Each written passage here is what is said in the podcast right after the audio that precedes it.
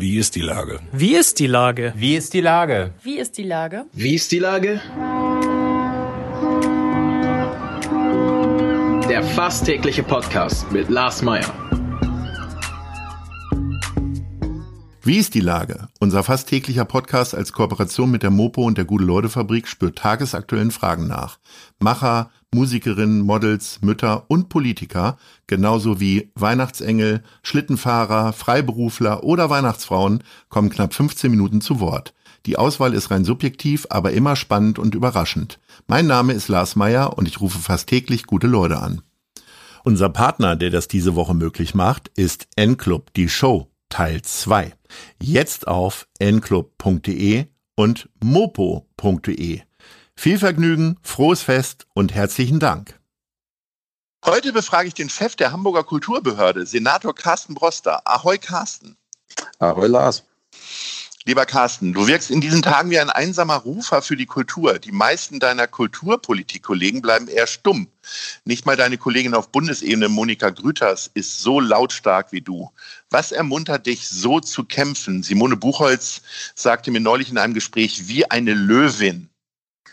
Das ist sehr freundlich von Simone. Also tatsächlich glaube ich, dass es wichtig ist, sich jetzt schon Gedanken darüber zu machen, wie wir aus der Situation wieder rauskommen und damit auch nicht nachzulassen. Allen Beteiligten ist klar, wir sind in diesem Lockdown drin aus einem Grund und der Grund ist auch nachvollziehbar. Aber wenn ich in den Keller gehe und da ist es dunkel, will ich eigentlich wissen, wo der Lichtschalter ist, den ich drücken muss, damit es wieder hell werden kann. Und darüber fange ich nicht erst dann nachzudenken, wenn ich ganz tief im Keller drin bin. Und insofern glaube ich, lohnt es jetzt darüber zu sprechen, wie kommen wir denn da wieder raus? Unter welchen Umständen kommen wir da wieder raus? Und wie schaffen wir es wieder, kulturelles Leben ans Laufen zu bringen? Und das muss die Aufgabe sein. Ich hielte nichts davon, jetzt einfach nur starr und stumm auf die Verhältnisse zu gucken, sondern wir müssen sie wir müssen uns jetzt darauf vorbereiten, wieder auf den Platz zu können, wenn das wieder möglich ist, weil es wieder infektionsmedizinisch vertretbar ist. Und daran arbeiten wir intensiv und da lasse ich auch nicht nach. Ich kann jetzt nicht fragen, was die Lösung ist, äh, weil das weiß keiner so richtig, aber was könnte denn eine Lösung sein, dass die Kultur äh, sich weiter erhält? Naja, die Frage Oder erhalten ist, wird. Die Frage ist ja zum einen, was müssen wir ganz konkret jetzt tun an Hilfen? So, da haben wir auch viel drüber gesprochen, auch in der Vergangenheit schon darüber, dass wir einfach gucken müssen, klappen die ganzen Hilfsinstrumente und klappen sie vor allen Dingen auch dann, wenn es wieder losgeht. Das haben wir ja beim ersten Mal schon erlebt. Das äh, Finanzieren des Nichtstuns ist ja noch vergleichsweise preiswert. Es wird ja umso teurer, wenn ich sage, ich fahre zwar die Betriebe komplett wieder hoch, kann aber nur einen Teil der Karten verkaufen. Ich habe einen Teil der Erlöse, aber die vollen Kosten. Dafür brauchen wir Lösungen. Da sind wir gerade mit dem Bund intensiv dran, wie man da weiter weiterarbeiten kann. In Hamburg haben wir gute Lösungen, aber es ist wichtig, dass das auch bundesweit funktioniert, weil auch in vielen Sparten wir dann nur plausibel wieder ins Geschäft kommen. Wenn ich ans Kino beispielsweise denke und die Frage, wie funktioniert ein Filmstart, da reicht es einem Verleiher nicht, wenn er weiß, er kann in Hamburg und Schleswig-Holstein die Filme zeigen irgendwann wieder. Das muss man deutschlandweit hinkriegen. Und das Zweite ist, wie schaffen wir überhaupt Perspektiven, wann es weitergeht? Ich glaube, darüber müssen wir intensiv reden. Das tun wir im Kreis der Kulturminister, haben uns ja auch den entsprechenden Auftrag der Ministerpräsidenten abgeholt, um zu sagen, was muss denn passieren, damit wir wieder darüber nachdenken können, dass es losgeht. Also gelingt es uns, wenn der Lockdown, der harte aufgehoben wird, beispielsweise mit den Museen wieder an den Start zu gehen? Welche Inzidenzen brauche ich, um zu sagen, ich kann ein Kino, ein Konzertsaal, ein Theater wieder öffnen? Das sind Diskussionen, die wir momentan führen müssen, damit wir dann wieder zurückkehren können dazu, dass wir sagen, jetzt greifen greifen wieder die Hygienekonzepte, die ja schon gut funktioniert haben im September, im Oktober, über den Sommer hinweg, ähm, mit Abstand, mit Maske, mit Hygieneregeln, mit Lüftungssystem. Da wollen wir wieder hin, um dann schon auf dem Platz zu sein, Kultur machen zu können, bis wir dann hoffentlich irgendwann alle so weit geimpft sind, dass man dann auch über das Aufheben der Beschränkungen nachdenken kann. Aber die Strecke ist noch länger und in der Strecke müssen wir mit dem Virus arbeiten und unter den Bedingungen des Virus produzieren. Aber da müssen wir uns darauf vorbereiten, dass wir das auch können. Man hat so ein bisschen das Gefühl, dass im ersten Lockdown irgendwie mehr Lametta war. Also da sind ja sehr viele Künstler, haben sich vor die Internetkamera gesetzt, Konzerte gegeben, wie auch immer. Ähm, hast du auch so ein bisschen den Eindruck, ähm, dass die Motivation so ein bisschen da niederliegt? Liegt es äh, möglicherweise aber auch einfach nur am Wetter, äh, wie häufig in Hamburg und an der Jahreszeit? Oder ist da schon so ein bisschen alles mehr in Moll gerade? Na, es hängt ein bisschen davon ab. Also es gibt ja ein paar Aktionen. Letzte Woche hat äh, sagen Bernd Begemann eine große Aktion gemacht am Freitag. Äh, wo es dann auch darum ging, eben deutlich zu machen, das, was passiert. Gleichen Tag habe ich abends mit äh, sagen, einer Band auf einer Bühne gestanden im Knust und wir haben sozusagen eine sehr merkwürdige Mischung aus Konzert und Lesung gestreamt und solche Sachen probieren wir ja durchaus aus und das geht auch weiter. Aber was schon richtig ist, ist, das, ich, ich glaube, das geht gerade vielen so. Dieser zweite Lockdown ist schon, also beim ersten Mal waren wir alle so verdutzt, was ist das eigentlich, dass man irgendwie Wege des Umgangs damit gesucht hat. Und es macht sich natürlich schon so eine Jahresendzeitmüdigkeit, will ich mal sagen, an der einen oder anderen Stelle breit, äh, die auch, finde ich, völlig okay ist, wenn man sagt, okay, zwischen Weihnachten und Neujahr fahren wir uns jetzt alle einfach mal runter, legen uns auf die Couch, atmen dreimal tief durch, weil wir noch ein anstrengendes Jahr vor uns haben für das wir dann jetzt Kraft tanken. Und ich hoffe sehr, dass wir im Januar und Februar, sei es digital, sei es irgendwann auch wieder analog auf den Platz kommen und einfach zeigen, was für eine wilde, bunte, anregende Veranstaltung Kultur sein kann. Wie schaffst du es denn selber immer noch deinen Humor zu behalten und immer noch wieder äh, darauf hinzuweisen, unermüdlich, wie wichtig Kultur ist? Äh, hast dich ja auch vor allen Dingen einfach dann auch äh, halbwegs guten Musikgeschmacks verschrieben, wie du ja letzte Woche im Knust bewiesen hast. Aber beispielsweise hast du ja auch eine Weihnachtskarte verschickt, äh, wo es äh, ein paar Songs gibt, die für dich in irgendeiner Form prägend waren während der Corona-Krise. Also ich glaube, es hilft einfach das tatsächlich zu meinen, was man sagt. Und äh, ich bin zutiefst davon überzeugt, dass eine Gesellschaft ohne Kultur nicht nur ärmer und weniger bunt wäre, sondern am Ende auch gar nicht lebensfähig und äh, vor allen Dingen nicht lebenswert. Und deswegen bin ich schon sehr dahinterher, darauf auch immer wieder aufmerksam zu machen. Und ehrlicherweise, wenn man den Humor in den Zeiten verlieren würde, in denen es gerade nicht so gut läuft, das sind ja genau die Zeiten, in denen brauche ich ihn. Also ich muss ja die Möglichkeit haben, auch sagen, in der schlimmsten Situation dem Ganzen trotzdem vielleicht noch was Komisches abzugewinnen das hilft schon erheblich zwischendurch auch mal die Muskulatur zu entspannen, um dann vielleicht ein bisschen geschmeidiger durch die nächste Strecke zu kommen.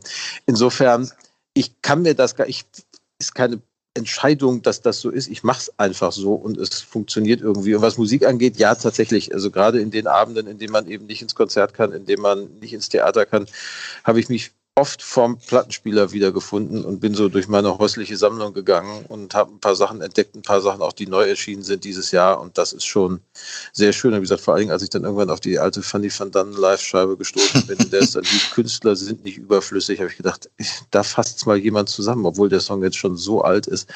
Das, das war wirklich ein Fundstück dieses Jahres, weil ich hatte den Song echt ehrlicherweise vergessen. Sehr schön. Vergessen. Ähm, aber äh, auch Humor, äh, was du angesprochen hast. Äh, auf der Weihnachtskarte habe ich mich gefragt, ist ein Weihnachtsmann abgebildet. Äh, ja. Geht dein Humor und dein Einsatz so weit, dass du auch den Weihnachtsmann memst? Weil äh, der ist ja nur von hinten zu sehen. Nee, das bin ich nicht. Mhm. Und äh, die Person, die den Weihnachtsmann gegeben hat, wäre mir jetzt sehr böse, wenn ich verraten würde, dass sie es ist. Aber es war nicht Jana Schiedek, oder? Nein, es war nicht Jana Schiedek. Also ich instrumentalisiere ja böse meine gesamte Behörde. Jana Schiedek spricht das Intro zu meinem Podcast. Aber wenn du es wissen willst, er nickt gerade, dass ich sagen darf, das ist Enno Isermann auf der Bühne des Schmitz-Tivoli, der den Weihnachtsmann gibt. Wir fanden, er hat ungefähr die Statur, die man braucht, um einen glaubwürdigen Weihnachtsmann zu geben. Äh, Enno Isermann, für die wenigen, die ihn nicht kennen, ist äh, der wunderbare Kollege, der für deine gute Presse sorgt. Ich meine, wahrscheinlich wäre sie auch so gut, aber er verstärkt es nochmal. Auf jeden Fall. Jetzt stehen wir ja quasi, also wir sind kurz vor Weihnachten. Äh, äh, was verschenkst du denn jetzt dieses Jahr? Also äh, du wirst dich ja wahrscheinlich auch hier auf den Kulturbereich äh, beziehen. Ähm, also ich suche mir ja immer zwei, drei Bücher raus, die, also viel mehr lese ich ja im Jahr nicht, aber ähm, oh. die, die ich dann so weitergebe und dann wirklich zuhauf äh, verschenke. In diesem Jahr ist es äh, Benjamin Stuckrad-Barre, was ich noch nicht mhm. gelesen habe, aber äh, wo ich, äh, wo der Titel einfach so vielversprechend ist, dass ich ihn nicht nur vergessen habe, du wirst ihn zitieren können, äh, sondern einfach auch großartig finde. Du meinst, du meinst den Gesprächsbar mit Martin Suter oder was? Richtig, genau. Okay. Ja. Den Titel ähm, habe ich gerade auch nicht, aber ich weiß, dass warum die beiden sind alle, unterhalten haben. Warum sind alle so ernst ja, oder genau, irgendwie so. Irgendwie sowas. Ja, und natürlich ja. Meyerhoff, das ist ja einer meiner Leib- und mhm, Lieblingsautoren. Mhm. Äh, was verschenkst du? Sind es dann doch eher CDs oder Vinylplatten oder VHS-Kassetten? VHS-Kassetten nicht mehr. Nee, es, ist, es, sind tatsächlich teilweise CDs, aber vor allen Dingen, also wir, machen es dieses Jahr wirklich klein. Da, da, man ja auch nirgendwo so richtig hin kann, verschenken wir eigentlich fast nur was im, sozusagen im Kreise der Familie und äh, da sind es dann doch Bücher, die die Mädels sich gewünscht haben. Meine Frau und ich haben uns irgendwie ein paar Bilder für die Wand noch besorgt, die, die wir uns dann gegenseitig schenken und ähm, in, in der Richtung. Es wird dieses Jahr alles etwas kleiner und ruhiger, als das sonst so ist. Vielleicht ist das aber auch gar nicht schlecht. Es gibt keine Überraschungen, weil das Jahr so viele Überraschungen für dich zu bieten hatte? Äh, also für die Töchter gibt es eine Menge Überraschungen, die werden wir jetzt ja. noch nicht verraten, aber Nein, um sagen, ansonsten unter, unter, uns Erwachsenen äh, haben wir das dieses Jahr tatsächlich etwas nüchterner geregelt. Mit klarem Blick weiterhin, auch bei genau. der Geschenkeauswahl. Ja, so ungefähr, genau. Man will ja auch keine Fehler begehen, sondern diskutiert das dann vorher. Ja. ähm, was bleibt denn für dich in diesem Jahr? Also du bist ja nun wirklich von der, zumindest von der halben halben Kulturszene, das ist die Hälfte, mit denen ich gesprochen habe, immer wieder auf einen, einen großen Sockel gehoben worden. Berechtigterweise, wie ich ja persönlich auch finde. Aber was bleibt denn für dich persönlich von diesem Jahr so über, außer die ganzen äh, Bekundungen, dass du genau der Richtige an der richtigen Stelle bist? Naja, also es bleibt das Bewusstsein dafür, was für eine großartige Behörde hier ist, mit der man arbeiten kann. Ich finde, das ist schon, also es, es, liegt ja nie an einer Person, die sich jetzt entscheidet, man will der Kultur helfen, sondern ich finde, wir haben in diesem Jahr gesehen, was für eine gigantische Solidarität innerhalb der kulturellen Landschaft unserer Stadt vorhanden ist. Und da ist, habe ich natürlich mein unmittelbares Umfeld und die Kolleginnen und Kollegen in der Kulturbehörde, auch sozusagen in der Medien, im Medienbereich im Blick, weil die einfach wirklich so unfassbar viel mehr gemacht und getan haben, als man das eigentlich erwarten darf, will ich mal sagen. Das ist schon wirklich bemerkenswert gewesen. Und das hat ganz viel damit zu tun, dass die Wahrnehmung der Arbeit des Senats da auch so gut gewesen ist. Das liegt an vielen, vielen Menschen hier im Haus, die wirklich aufopferungsvoll überlegt haben, wie kann man noch helfen, wie kann man da ein Problem lösen, wie kommen wir da, wenn wir linksrum nicht weiterkommen, vielleicht rechtsrum am Hindernis vorbei. Und wie sorgen wir einfach dafür, dass wir das miteinander hinbekommen. Das ist das eine. Und das zweite ist, dass diese immense Solidarität auch innerhalb sozusagen des kulturellen Feldes in unserer Stadt vorhanden gewesen ist. Auch das fand ich unglaublich beglückend und ich hoffe, dass uns auch das in der Zukunft erhalten bleibt. Also, dass wir eben nicht die Diskussion zwischen freier Szene und großen Häusern darüber hatten, ob jetzt die einen mehr oder die anderen weniger bekommen müssen, sondern dass man auch da gesagt hat, wir kriegen das miteinander hin, wir organisieren uns zusammen, dass das funktioniert, bis hin dann zu, zu solchen Ideen wie sagen, keiner kommt, alle machen mit oder dann eben einer kommt, äh, alle machen mit, äh, sagen von Mensch Hamburg und der guten Leutefabrik, wo dann die Ideen da sind zu sagen, okay, wir organisieren auch eine solidarische Aktion, mit der wir jetzt helfen und wir machen das sogar noch und tragen das noch weiter hinein zu den denjenigen, die dann in den Care-Berufen und in der Pflege auf dem Platz sind und ähm, sagen auch da Danke. Ich finde, da ist die Kultur nie verfallen in der Stadt in dieses manchmal an anderer Stelle so hörbare und in anderen Branchen so hörbare Genöle darüber, dass die Situation jetzt so schlimm wäre und dass alles so gemein wäre, sondern viele sind durch echt harte, schwierige Phasen gegangen, aber haben immer den Eindruck vermittelt, wir wissen, dass das jetzt notwendig ist. Wir kommen dadurch, wenn wir uns unterhaken wir tun das, weil wir eigentlich gesamthaft uns in der Verantwortung sehen, dass das in unserer Gesellschaft und auch in unserer Stadtgesellschaft besser läuft.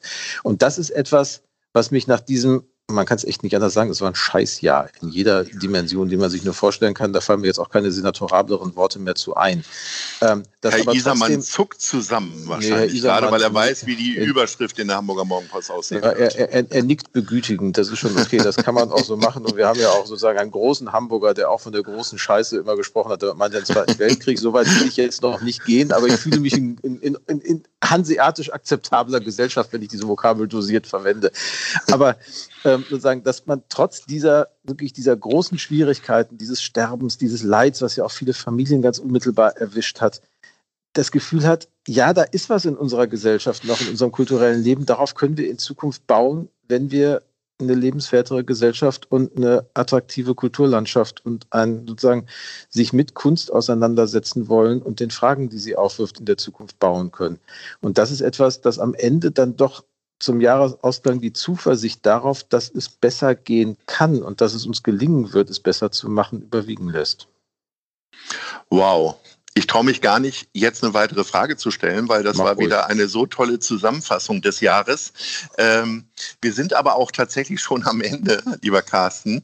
Ich bedanke mich im Namen äh, meiner Vorstandskolleginnen und Kollegen von Mensch Hamburg und natürlich allen Mitarbeiterinnen und Mitarbeitern, so viele sind es nicht, äh, von der Guten-Leute-Fabrik, äh, für die öffentliche Belobigung. Und ähm, dann bleibt mir natürlich dir ein schönes Weihnachtsfest zu wünschen, einen guten Rutsch ins neue Jahr und äh, vor allen Dingen, dass du mit der gleichen Liebe und Leidenschaft weiterhin für die Hamburger Kultur kämpfst im nächsten Jahr. Ich bedanke mich für viele, viele tolle Begegnungen mit dir und hoffe, dass wir vielleicht nächstes Jahr auch auf ein, zwei Begegnungen kommen. Das hoffe ich auch und hoffentlich am besten noch am Rande von echten Kulturveranstaltungen. Ich wünsche auch dir einen schönen Jahresausklang. Mach's gut. Bis dann und äh, schöne dann. Grüße an den Weihnachtsmann. Ahoi. Alles klar, richtig aus. Tschüss. Dieser Podcast ist eine Produktion der Gute-Leute-Fabrik und der Hamburger Morgenpost.